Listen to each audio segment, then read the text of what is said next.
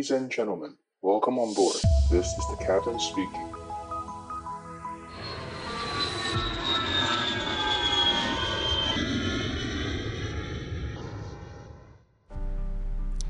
欢迎来到机长广播频道，我是 Laura，很高兴今天邀请到难得的贵宾阿忍学长。很难得今天想和大家分享的主题是培训机师的故事。那内容包含了怎么样去考取航空公司，还有他在国外的训练生活。阿忍学长本身有很多动听的故事想要分享给大家。那我们现在就来欢迎阿忍学长吧。阿忍学长你好。Hello，Hello，hello, 大家好，我是阿忍。学长可以跟我们做一下自我介绍吗？就是还有包含了你在航空业的渊源。呃，我是。呃，我以前曾经考上培训培训机师，但是，呃，后来有点可惜的是，因为考试的问题，呃，我离开了培训机师的行列。但我现在还是在航空业界服务。我现在是在呃国内线的航空公司担任机务部的采购。嗯，了解了解。那代表说你离开了航空公司的培训机师，可是还有在继续往航空业发展吗？呃，对，那个时候也算是个呃契机吧，就是，呃，我在我受训的离我离开培训机师的时间是二零一七年，那那个时候我们公司正好引进新的机队，所以说他们那个时候有大幅招募相关的呃人才，那也蛮幸运的，就是有刚好衔接上这一段期间，所以后来还是有在这边继续工作。了解了解。那学长，你可以先跟我们分享一下当初你是怎么样去考培训机师的吗？呃，我先说一下，就是因为我的时间其实也大概有呃四五年已经过去了，所以考试的状况跟现在的情况可能会有一点落差。那就是跟大家分享一下这些故事，但是呃，实际的内容还是要大家就是呃真正的去体验才会知道现在的状况。那呃，什么时候？呃，你说考试的当当时的情况吗？对，那当时你有考哪一些航空公司啊？呃、哦，我当时只有考呃花航这一间而已，就是它的那个呃，它是它是一朵花，对对对，花航这一间。然后我那个时候是二零一六年。二月去投履历，然后呃中间经过四个阶段的考试，大概是在七月左右录取，然后呃十月左右送到澳洲的 FTA 这呃这间飞行学校去做受训。哦，所以你的考试时间蛮短的，对不对？大概只有五个月。对，对，大概不到半年。对。嗯，那可以知道一下你准备这个考试花了多久时间吗？嗯，其实算是边考边准备，因为当时，当时我在在在呃考试之前，其实我还有一份就是正式的工作。那我后来是就是呃先离职了之后，才开始边边考试边准备呃这些相关的内容。所以呃。如何准备的嘛？这些这些东西有点点复杂，不过还是蛮推荐大家，就是呃考试之前至少一定要先准备好英文，然后再来就是想说如何去安排呃一段时间，可能会是你必须要配合呃航空公司，他随时可能会发讯息跟你通知你要考试，那这些东西。如果说你还有工作的话，都必须要随时做好需要请假的准备。其实这也蛮辛苦的，所以，呃，都是都是需要先自己做好一些心理准备之后，再来参加这场考试。嗯，所以考机师的首要条件就是英文要好，这算是百分之百必要的条件。呃，我当时考考试的时候标准大概还在。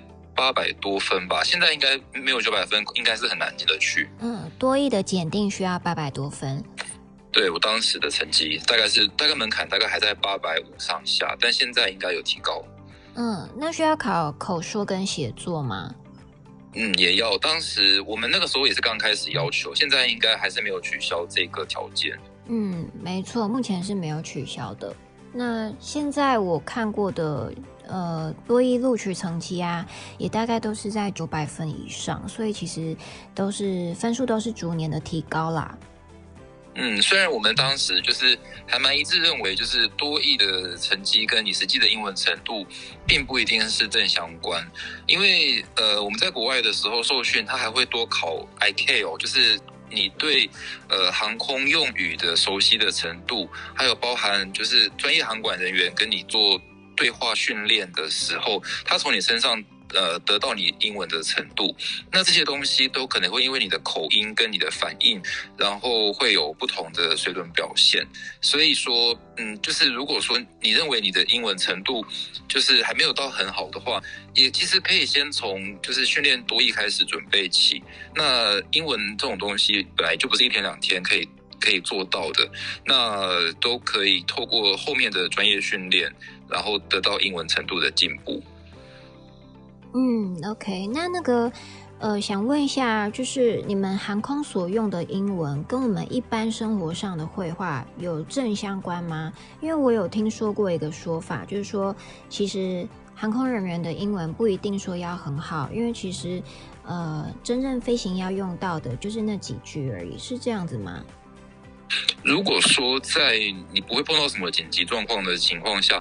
应该是这样子没有错，但是如果说你今天有需要面对一些口音比较特别的地方，或者是说他给你比较复杂的指令，那你的呃，不论是听力也好，或者是你当下能做出的应对反应也好，其实还是还是会有一点相关的。嗯嗯，OK，好，那呃，经过了这些漫长考试流程嘛。那你到哪里去进行飞行训练的？呃，我在澳洲的阿德雷德，它是一个在南澳的，诶、应该是在墨尔本的呃西方大概呃五百公里左右的一个城镇。那呃，它其实有点偏远，然后呃，生活机能也也相较于大城市来讲，它算是普通，不到特别好。那然后我们当时在那边就是有一个为期十个月的训练。呃，训练期程，小飞机的训练就要十个月了呀。呃，这算短的哦，这是非非常非常非常短的训练时间，这个被压缩到很呃很很非常的少。其实其实如果说是按照一般的课程来讲的话，呃，应该至少要一年以上。那但是因为公司当时有要求我们在比较短的时间内达到一定的飞行时速，所以我们被压缩在十个月之内。嗯，是为什么航空公司会要求你们要就是那么短时间内去完成飞行？他们应该是后面在受训的的的基层都有在安排，所以才会压缩我们在前段的时间。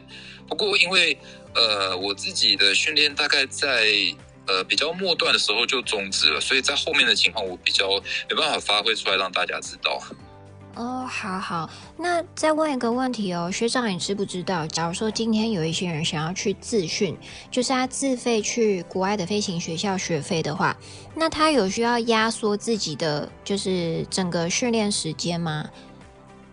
这个我比较不确定，但是我想应该在呃公司在 review 你的条件的时候，应该还是会看你的 log 本。那如果你的 log 里面的时数就是加课或者是呃放 solo 的时间都拉的比较长的话，可能公司也会是他们审核的条件之一。所以呃自训的话，还是要专心的做好该做的功课。嗯，OK。那如果自训一年半会不会太长啊？这个很难说耶，因为你要看那个公那个学校给的条件，包含。呃，那个学校本身所在地的天气的影响，或者是说他们呃机队的数量，或者是他们老师或或者是呃教官的数量的问题，这些都会有这这这些都会有影响。但是如果是飞机本身的飞行时数的话，那个是比较难去做调整的。所以呃，时间的长短不一定是拿捏的标准。不过你在飞机上跑出来的时间，那个那个是一翻两瞪眼的的事情。好，这样子我听懂了。所以其实会影响到你整个训练骑程的条件有很多。那呃，我们也不需要去特别的在意，说我今天的训练时间长短，对不对？对对对。不过在国外难免会想家啦，所以就是嗯，如果说能够尽快完成，就是这些课程，你对自己的时间压力也会比较小一点。而且在外面住。本身也是一笔花费，所以、嗯、呃，资讯的同学是真的也很辛苦，就是呃，大家也要呃好好加油。对，会有经济压力。对啊，对啊，对啊。那像是澳洲跟美国这两间，就是这两个国家的飞行训练有什么样的不同吗？嗯，因为我这边主要还是以澳澳洲的受训，那我可能就我听过美国的状况，呃，可能可以简单说一下。不过因为我没有去美国飞过，所以实际的状况还是要让大家去，就实际去体验看看，或者是多查一点资料再来做比对，会比较准确。呃，如果是澳洲的话，我们这边的。呃，教官考试是真的蛮严格的啦。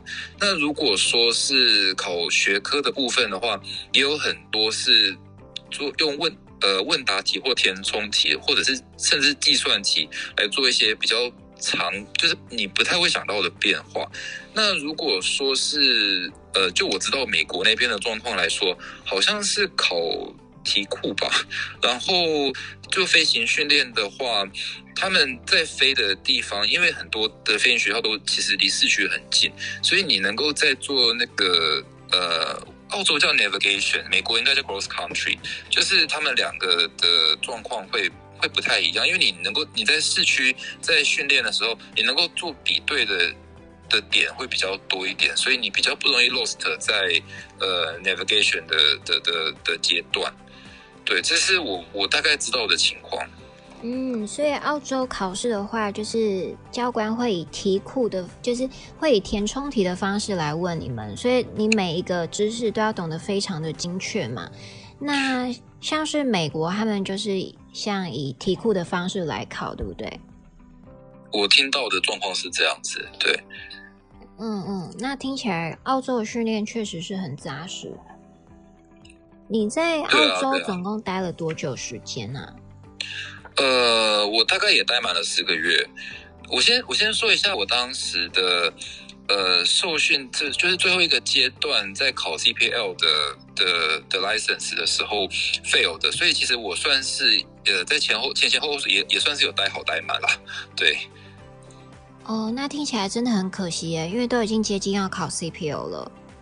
对对对，我就是在考 CPO 的当当下状况没有很好，所以呃才才才有 fail 这个情况。不过这个我们后面应该可以再多讲一些故事。好啊，那呃你当初在就是 CPO 考照的时候，是因为什么原因而退训啊？会因为你一次做不好就直接把你退了吗？还是说他会多给你机会？他其实会跟公司讨论，就是学校学校就你的考试结果有有提报给公司，那呃公司也会就是相对问学校说，诶，这个同学他在学习的情况，然后他还有什么补救的方法，就就是他们有算是蛮全面性的考量之后，才会决定说让这个学生留下或者让他离开。那我当时的情况是因为我。呃，加课的时间稍微多了一点，然后学校算是又提报给公司一个比较夸张的数字，所以所以学校呃，所以公司当时就决定让我离开。对，嗯，真的是很可惜耶。那你那时候的心情怎么样？心情吗？呃，我可以说到。应该到目前为止，我我我今年三十二岁，我应该还没有遇过什么比这个更难过的事情呢。就是他会是他会是我现在目前为止应该是最呃最低落的一个情况。不过不过他嗯并没有影响到我的生活太多。就是我也是回到台湾之后沉淀了一阵子，然后就是不想见到就是其他的朋友，或者是呃就不想出门。不过日子还是得要过，所以就。嗯，大概休息了一个月一个月吧，我就就是又出来找工作，然后才对，就是衔接上目前的状况。哦，那我们在刚开始的时候有聊到，就是学长啊跟航空业渊源，我我以为是航空公司还会再 offer 你其他的地勤工作，然后就是看你的意愿要不要再转其他的单位耶。嗯，没有，他们其实还蛮不客气的，就是，呃，就是当时他们有一封 mail 就是通知说，哎，我们帮你开好机票了，请你回台湾，然后回台湾的隔天就请你先来公司面谈，然后我们会收走你的 log 本，然后，呃，也会跟你说，就是你的就是离职单会在什么时候会寄发给你，就是先，呃，总之先先回来公司，就是我们后还有一些手续需要办，对，这是当时的情况。哦，所以其实你当时考试没有过，他隔天就送你一张回程机票了。哦，没那么快了，哈哈，他大概还是有让我在那边，就是包含因为呃银行的账户也要结清，或者是说有些东西要还学校，或者是宿舍要要要清清理，或者是什么情况，其实还有待了几天啦，但是、哦、简短的交接。呃对对对，但是他还是就是有有随时跟你保持联系，说我们机票会帮你订什么时候。那对，而且那个时候呃，讲个题外话，就是公司当时怕我就是呃在机场的时候可能会想不开，坐到其他公司去，就是就没有回台湾或什么情况，所以他当时让另外两个已经完训的同学跟我一起回家，就是有人陪啦，就是比较稍微不会这么的寂寞。哦，对啊，算是照顾你一下这样。算是，但是我对那两个同学也蛮不好意思的，因为其实我开心不起来。那其实他们应该是要开心回家的，不过，呃，对他们，他们还是很低调的，就是呃，回到了台湾。嗯，我觉得他们一定可以体谅啦，毕竟你们都是同体的同学。对对对，那我这边嗯，先讲一下我当时在国外受训的一些状况好了。好啊。那嗯，对对对，我当时是在。呃，二零一六年的十月出国，然后二零一七年的八月回到台湾。那我简单介绍一下 FTA 这间学校，它是呃，它在澳洲的阿德雷德，然后一个 Parafield 的呃机场这样，然后它离市区大概呃坐火车大概需要半个小时到四十分钟的时间，然后呃学校有供应宿舍，也有也有学生餐厅。呃，基本上生活机能是好的，不过如果说要补充一些日用品的话，还是得要自己去市区，呃，去去找一些你想要想要需要买的东西，或者是说你就要用用申请的方法向学校提出申请。那呃，澳洲 FTA 的呃课程呢，分成了六个 module，从 module one to module six。那我这边就呃简单的介绍一下他们。呃，我们当时遇到的六个阶段的的的过程，现在可能有点调整，不过我相信应该到大同小异，不会变太多。呃，Module One 是 Module One 是呃，在让你熟悉这架飞机，直到你可以放出第一个 First Solo 为止。First Solo 的条件呢，就是你可以在你的本场的训练场，就是开呃开着飞机，然后上去飞一个 circuit 下来。然后做一个落地这件事情完成了，代表你的 Module One 就完成。然后呢，Module Two 是各自，哦、嘿，事情说，请问一下，这个 First Solo 会规定时间吗？First Solo 的时间啊？对，嗯，我觉得 FTA 的严标准很严格，他们的他们 First Solo 的时数我记得在十五个小时以内，很难哦，这个非常难，就是你从。就是呃，熟从开始熟悉这架飞机开始，到你可以一个人教官把你就是丢上天空去，你要自己下来，然后把飞机停停妥，其实这都是一件很难的事情。那呃，十五个小时是是标准，但是公司还是有允许加课的机会，所以这还还是看你当时的学习条件，或者是你遇到的教官他愿不愿意呃放你 solo 这件事情。会不会有人一上机就晕机啊？结果反而整个学习效率都不好。哦、很，很多人会晕，这个这个这个是很很常见的事情。不过呃，晕机跟有没有思考能力是是两回事，因为也有人是他很他很容易晕，可是他还是有办法思考，所以他就、嗯、他可以边吐边飞哦，他很厉害啊，好厉害哦！对啊，对啊，对啊，对啊。那这样是晕机药吗？晕车药？我不知道那有没有效诶、欸，但是，呃，吃那种镇镇定性的药应该会很想睡觉，所以应该不建议在飞行前服用。嗯，那有什么撇步吗？就是克服晕机这个部分，可能只能自己适应哦。这个这个应该没有什么方法。OK，好，那我们再继续 Module Two。对，Module Two，呃，Module Two 就是 Module One 的延伸进阶版，它就是各式各样的 solo，包含 short field 的 cross wing，或者是呃一些比较比较比较特殊的状况。它它的时间不长，不过它它的条件会比 first solo 还要更严格一点，所以教官会希望说你就是能够做到更更完整，然后也更呃更符合他们要求的各式各样的落地的水准。对，然后 Module Two 完了之后，进到 Module Three 是，呃，他会进到 Navigation 的的的行列，这样就是 Navigation。简单跟大家介绍一下，你必须要拿着一张地图，然后地图上标记着你要去的地方，然后拿着你的 Flight Plan，从呃就是早上开始看天气开始，然后呃算出来说你今天会去的地方会用到多少油，它会花多少时间，然后什么时候会到什么地方。然后，呃，就是就是开始飞出去，然后你要在预定的时间内，呃，抵达你要去的地方之后，再飞回来你的本场。这个是一个简单的 navigation。那这是 module module three 开始会做的课程，然后 module three、module four、module five 基本上内容很像，它都是 navigation，只是难度会越来越高。它会让你的精准度慢慢的提高之外，它会让你去的地方也会越来越难。就是比方说，你一开始去的地方可能是你的本场机场到呃另外一个机场，然后这可能是 Module Three 的条件。然后 Module Four 的话，可能就会让你说，哎，我现在要去另外一个比较比较小的城镇，或者是说它是地图上一个很小很小的黄点。然后到了 Module Five 呢，就会呃。就会开始让你去，可能是地图上一个小黑点，比方说，呃，三百公里外可能是一间三合院，你必须要在什么时候到那个地方，然后你的偏差不能够超过你的记忆的范围之外，这个是蛮难的一件事情哦。就是就是你必须要，因为你不能确定说你今天天气预报的风会不会是准的，那你必须要就是在飞的时候，嗯，不断做出调整，甚至考官还会在。呃，考试的时候，把你的 MFD 就是你的荧幕直接关掉，所以你看不到你任何导航的资讯，你只能够就指南针跟呃，就是你目前的地物做出你现在位置的判断，做出风修。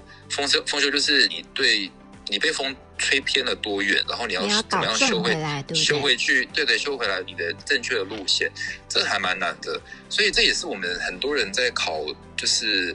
呃，CPL 的时候还蛮担心的一个项目，然后呃，Module Five 过了之后，你的教官就会放你去考 CPL，然后呃，对，我的故事终结在这里，但是呢，呃，后其实我们前段也会带到一点 Module Six，就是它是呃 Instruments，就是 Instrument Rating，它会让你去呃呃，比方说飞进云层里面，然后就是所有的事情都依照你做出来的。嗯，flight plan，然后跟塔台，呃，不是塔台，就是他跟你的 center 之间的沟通，然后做出说，呃，不看外面，就是你完完全全就是凭着你的仪器在做飞行，然后会让你去落在阿德雷德市区的，就是给呃商用客机，就是他们的主要机场，去那边做一个，嗯，就是 instrument 的的落地，就是。完全完全不看外面的，算是蛮蛮感觉蛮特别。你会觉得说你自己非常渺小，你旁边都是七三七、三二零这种大小的飞机，然后你一个呃小小的训练机要落在一个这么这么庞大的机场，那个感觉也是蛮特别的。对，然后呃，IR 就是 Instrument Rating 飞完了之后，恭喜你在呃这边的受训就结束，你就可以回到台湾。对，这是在国外的呃学科的，呃不是学科，术科的飞行的过程。那学科的话，学科相对于术科来讲，真的是简单很多啦。不过，不过也有难的地方，因为他们毕竟考试的的应用题运用的真的蛮多的。然后，呃，到了呃，回到回到就是刚回到澳洲的那刚到澳洲的那那段时间，呃。公司会呃学校会马上让你安排就是学科的训练，大概前面大概会有一个月一个多月吧，然后你我就完完全全只有碰到书本而已。你要看飞机，你就自己要就是去呃就是请教就是其他学校的同学或者是你的学长姐，或者是你先去路上拦一个教官说，哎，你可以带我介绍飞机吗？但是这是比较比较后面才会遇到的事情。那你前面真的很完整，就是在在读书这件事情上面。然后呢，呃，学科考大概他会。学完了一段时间之后，会放你去就校内的考试，考过了之后，你就会进到就是摸飞机，然后开始飞。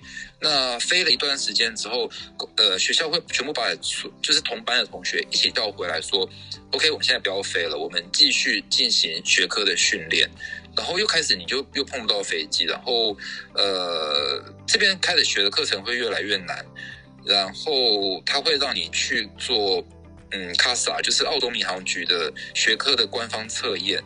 做了官方测验的同时呢，你这个时候已经开始在飞，大概已经飞到 Module Three、Module Four 了。所以其实很辛苦，因为你必须要一边飞，然后又要一边准备考试。其实这是蛮累的事情。对，我听下来觉得真的是很辛苦诶，因为刚到澳洲第一个月，你们就是要各种念书。那扣掉念书的时间，其实你们只有九个月的时间，是一边念书，然后一边飞行。差不多，差不多八九个月。你们在这样子的过程当中啊，嗯、会有同才的竞争压力吗？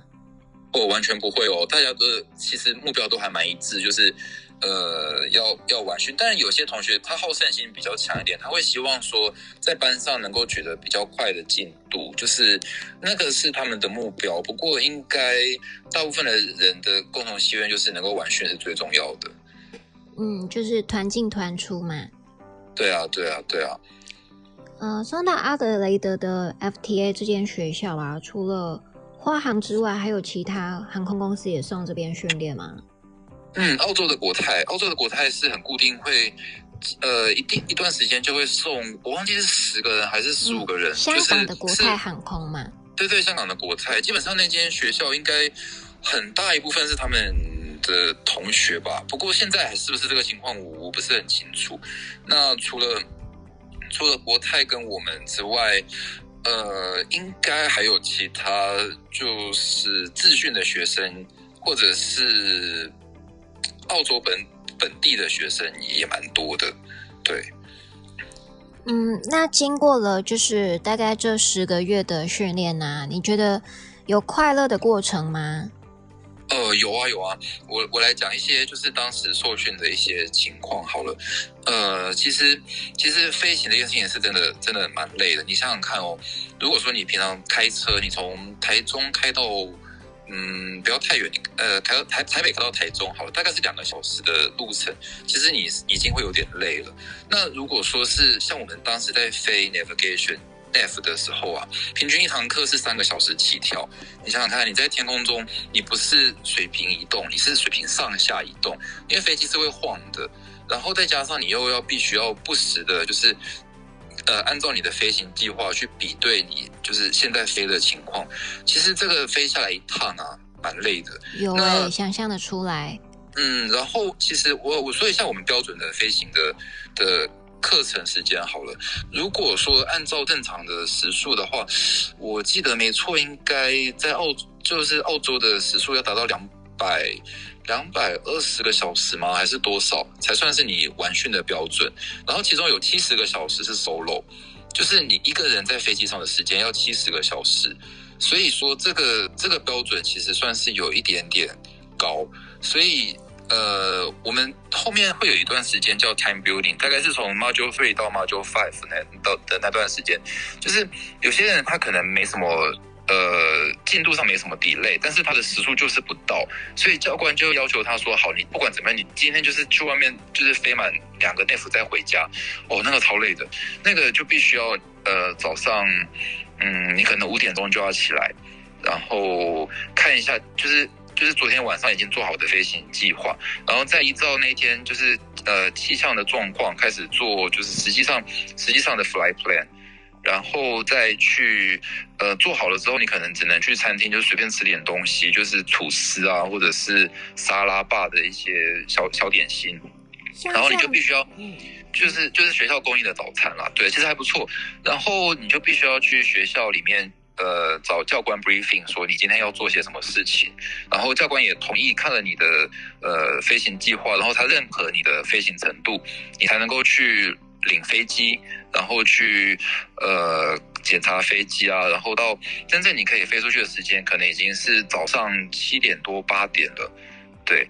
然后呢，你就飞了三个小时的课程回来之后，呃，你就有呃飞得好，飞得不好，你都必须要就是跟教官报告说你今天飞的状况，然后你遇到什么问题，那你期望会怎么解决？然后再来就是呃教官给你一点呃 feedback 之后呢，你可能就要马上去准备下一趟飞行，然后呃不过中午还是会吃点饭啦，不然下午真的没有体力。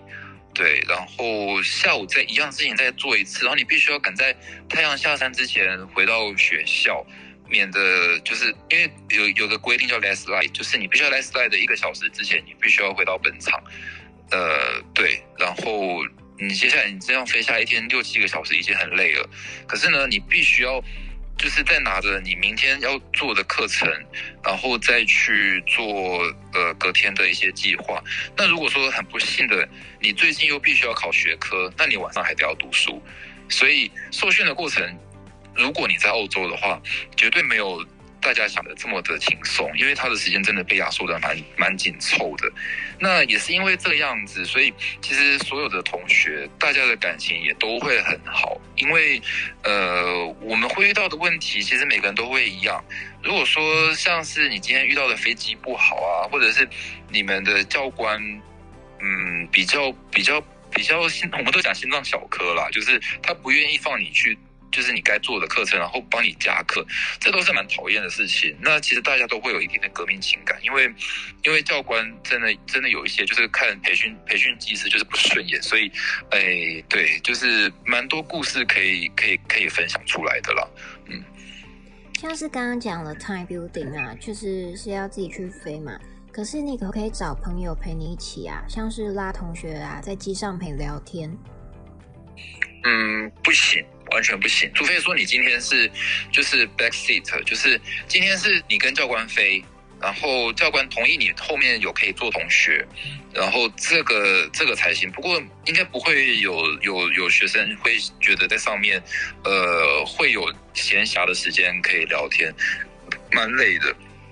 有或许可以啦，就是你飞到比较后面，你对你的环境熟悉，你对你的地点也熟悉，然后，呃，在外场你必须要在什么时间做什么 radio call，然后你你已经觉得很自在的情况下，或许你就可以边飞边唱歌啊，或者是呃，嗯，比方说开 radio 跟同学聊天，其实这个这个算是算是已经比较驾轻就熟才会做的事情，不然的话，其实一开始大家都还是蛮戒慎恐惧的。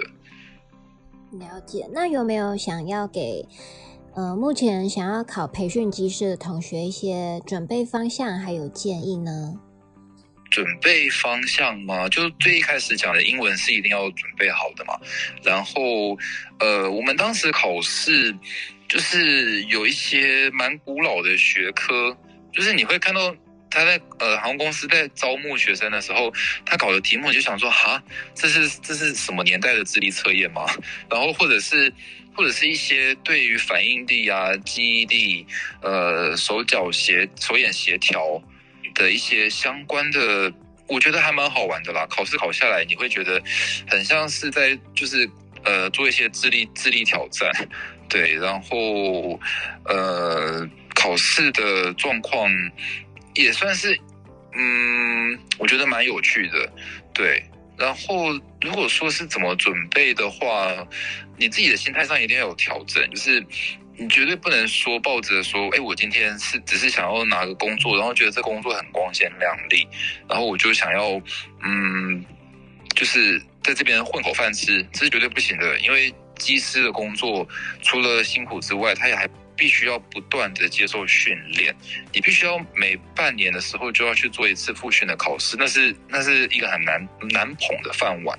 所以说，呃，哦，对了，还有就是，呃，健康的挑战也还蛮重要的，因为好像，哎，现在体检是多久？一年一次还是两年一次？还是看了年纪？这个我有点忘记。不过一年一次嘛，哈，对，然后。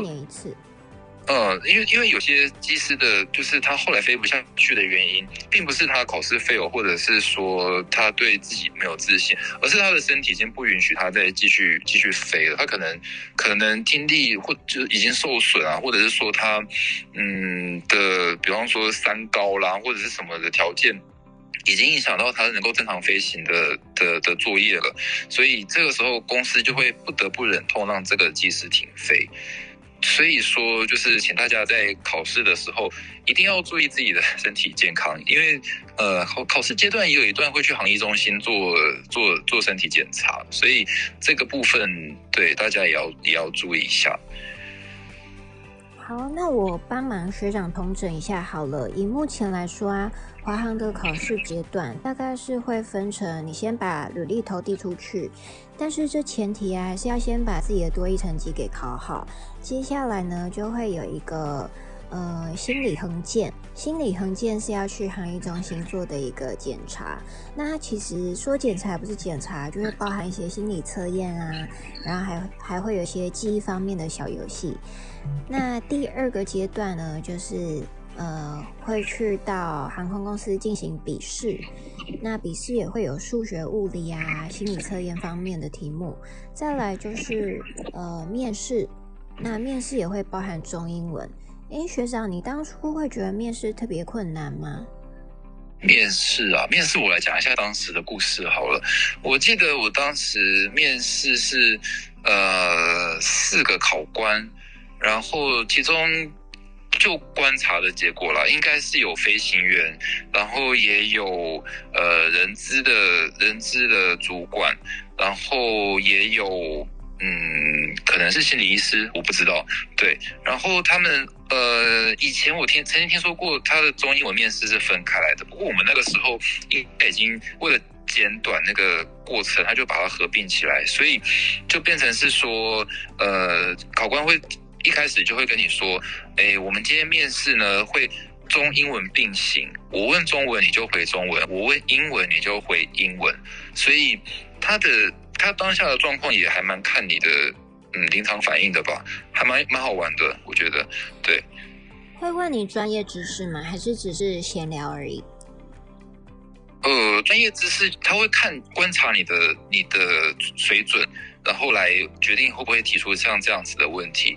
我记得我当时有算是我 爆自己的雷吗？就是我那时候有说我会看那个 META，就是航空气象的一些呃解读。然后他就当场说：“好，那我们来看一下今天的 META，你来跟我说今天的状天气，然后呃就是就是跑道的的情况，还有一些一些呃现在的状况来来解释一下。”对，然后幸好那天我还看得懂啦，所以所以说就是算是一个小小的专业知识有过关，那对当时的状况来讲，应该是有点加分。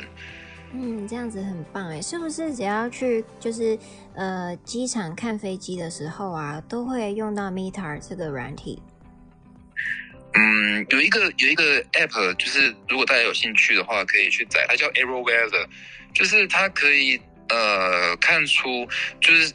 就是比较主要的机场，像台湾的话，应该是桃机、松山、台中、高雄，应该都看得到。他会他会跟你说，就是现在的的天气情况，还有它的天气预报。那如果说你一开始看不懂它的缩写的话，它还有抵扣的就是。他会把它呃解读成就是比较细的文字，虽然说它还是全英文界面，但是应该对于天气的预报会是非常准确。所以先姑且不论你是不是真的要来专业研读这一块，如果你想了解你家附近的天气的话，它会比正呃一般你在电视上看到的气象预报要准确非常的多。它的准确的程度是半个小时以内，就是诶半个小时内会下雨吗？然后雨会下多大？其实那些里面都可以看得出来，蛮好玩的。嗯，这样子学到一招。那还有没有别的 APP 可以下载啊？如果我们去看飞机的话，可以去听那个听无线电吗？呃，我以前有载，后来后来没再用了。那如果说是你纯粹只是想看飞机的话，就 Flyradar 二十四，应该是蛮多人都会用这个东西去追飞机的吧？对啊，你如果是很有兴趣去机场附近呃看飞机起落的航空迷的话，这些应该都是蛮标准的配备。嗯，好，收到。那呃，除了华航之外，是不是还有一家航空公司也可以去考培训机师呀？嗯，长荣应该是招的也蛮勤快的吧。然后小间的航空公司就要看就是当时公司的决策，或者是他们有没有机队引进，这个东西就比较不一定一点。但是比较大的国内两间应该是会招募的可能性会比较高。嗯，据我所知，长荣的就是招募其实一直都没有中断过，算是非常非常稳定。那目前还有丽荣也是有在招机师的。新宇的话，其实通常他们都是在每年的十月份会在官网上公告招募资讯。那我觉得去年就是有一点可惜，去年的十月份没有公告招募讯息。但是我们依然可以期待一下，今年会不会会不会有就是其他的相关讯息出来。各位同学，等一下，我来，呃，我想讲一下我当时考试遇到的的问题，就是为什么我后来会，呃，会废哦就是离开离开培训机师的情况。呃，我先说，我当时那个 Module Five 已经就是前面讲到的六阶段，我的五阶段已经完成了，然后教官对我的表现也，他就是写 satisfactory，就是可以去考试。但是呢，我考试那一天，呃，我犯我犯了一个比较比较基本的错误，就是它有一个叫呃 PFL 的的测试，就是你必须要假设你今天没有 power，然后你必须要你必须要找一个地方做紧急迫降。那我当时就是呃考两次考试，这是第一次 PFL 没有做好，就是我距离抓的太近，所以说我当时根本下不去，我高度太高，然后就就飞过头了，然后。然后，呃，考官就说：“嗯，你这个、你这个、你这个距离拿捏的，就是有点、有点、有点问题。你下，你再考一次。”所以说，我就被叫回去，就是学校。对，然后第二次考试的时候是，我觉得那天是一个蛮呃运气蛮差的情况，因为呃，我当时考试的进度也有点有点落后，所以我有一点心急。然后在考。呃，考试的那一个星期，只有一天的天气是好的，那前后的大概好，大概前后四五天都是都是都是下雨天，所以说我就想说，好，我一定要把握那天，一定要飞出去。结果呢，好死不死那天天气还是不好，然后我就一路。呃，就是在学校等到下午，我大概也是五点钟就起床，跟以前受训的时间一样。然后到了下午之后，才真正能够飞出去。可是我那个时候已经累了，所以我呃，我飞到外场去做落地的时候，就落得不是很漂亮。我自己也觉得，我当时不知道我在干嘛，就是呃，手脚协调就差了那么一点。所以说遇到侧风的时候就歪了那一下，然后。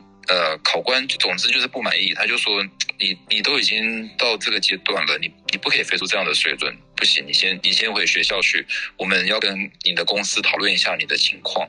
所以这个是我当时呃，就是考了两次 CPL 的考试，然后嗯，后来还是没有过关的的的一个小故事啦，让大家知道一下说，嗯，其实其实受训。会看的面向真的很多，他不是说，呃，你在什么时候他就一定要帮你到什么程度，而是要看你自己能做到什么样的水准。这个这个是不容易的一件事情，就是，嗯，一点一点挫折跟大家分享一下。对，听起来真的是当天很累，所以才导致你的飞行状况不太好。对啊，但是算是算是，嗯，这个也是不太可控的哈。对啊，因为我我我自己太心急了啦。如果说如果说我那天就是笃定说我我下午累了，然后我跟我可能跟考官讲说，我今天不想飞，基本上他们不会说第二句话，因为他认为说你如果你自己累了，他们也不想帮你担这种责任，那你就你就改天再来，我们再来挑战。所以我当时真的有点算是算是想要赶快完成这件事情。所以就是比较心急，那嗯，就是其实这个东西真的很难讲，因为因为你在国外这么时段这段时间已经累了，然后如果说大家都又都走走在你的前面的时候，你的那个压力会真的会很大，就是你会想说，哈，我真的能完训吗？然后我被加了那么多课，那公司到底会怎么看我？那我是不是又要被公司约谈了？其实其实这个压力是真的蛮巨大的，所以呃。对，这个这个就是，呃，旁观者清，但是你自己在局里面的时候，你会觉得，会很困惑。所以，对，如果大家以后有机会能够去受训的时候，希望大家能够扛得住这个压力。那经过这个退训呢、啊，到现在已经隔这么久，你已经释怀了吗？那我、当然是没有啊，这个 这个很难，很这很难哎。对，就是呃，这样多久啦、啊？我呃四年多，四年半，四年半过去了。对，我我我没有释怀，但是呃，就是也会也会很多人来问啊，就是你那你干嘛不再考一次？呃，就是或者是说。